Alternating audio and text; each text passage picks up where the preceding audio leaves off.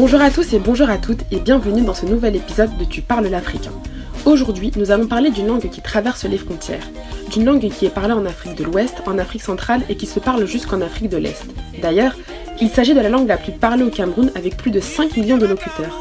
Alors, avez-vous deviné de quelle langue il s'agit? Ceux qui parlent cette langue sont appelés les Poulards, les Fulbe, les Fufulde, les Fulani, les Halpoulards ou encore les Felata. Et oui, nous allons parler du Peul.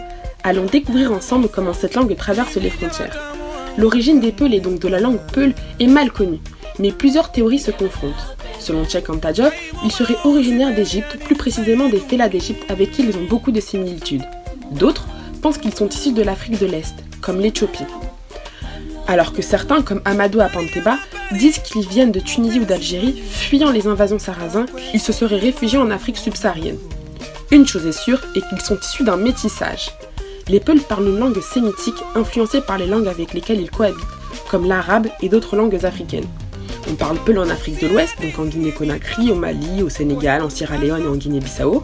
On parle également Peul dans des pays comme le Togo, le Burkina Faso, le Niger. On parle Peul en Afrique centrale, comme au Nigeria, au Cameroun et en Centrafrique. Et on parle même Peul au Soudan. Tout ce monde Peul parle un peu le plus ou moins similaire, ce qui, vous l'avouerez, est un avantage. Un Peul du Cameroun est capable de comprendre un Peul du Guinée, qui est lui-même capable de comprendre un Peul de Gambie. On aime bien. Attention, cela ne signifie pas pour autant qu'il s'agit du même Peul. Les bases sont les mêmes, mais certains mots diffèrent ou la prononciation de certains mots peut être différente. Il existe différents Peuls, le Peul du Fouta Djalon qui est celui de la Guinée, le Peul de la Damawa qui est celui du Cameroun et du Nigeria, le Peul du Fouta Toro qui est celui du Sénégal et de la Mauritanie, le Peul du Fouladou qui est celui du sud du Sénégal, le Peul du Massina qui nous vient du Mali, de la Côte et du Ghana, et enfin le Peul du Niger oriental qui nous vient du Niger et du Nigeria. Le Peul s'écrit, bien qu'il ne possède pas son propre alphabet, il utilise des caractères arabes, ce qu'on appelle l'adjami, mais aussi des caractères latins. Aujourd'hui, le Peul subit des influences françaises et anglaises dues au déplacement vers les pays occidentaux. En effet, certains verbes Peul peuvent se retrouver conjugués à la française. Comme nous l'avons dit précédemment, le Peul nous vient de l'ethnie Peul et pour comprendre le caractère transfrontalier de la langue, il faut s'intéresser à l'ethnie.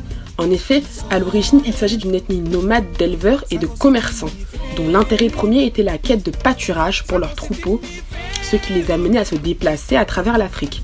Ils ont fini par se sédentariser, ce qui fait qu'on les retrouve dans plusieurs pays d'Afrique aujourd'hui. D'ailleurs, ce caractère nomade leur a parfois valu d'être considérés comme des étrangers au sein de leur propre pays. Amis foulafone, sachez que votre langue est appréciée. La langue est un héritage légué par nos ancêtres, alors chérissons-la. C'était Petga, et c'est tout pour moi. Mais dis-moi, tu parles l'africain? Antoine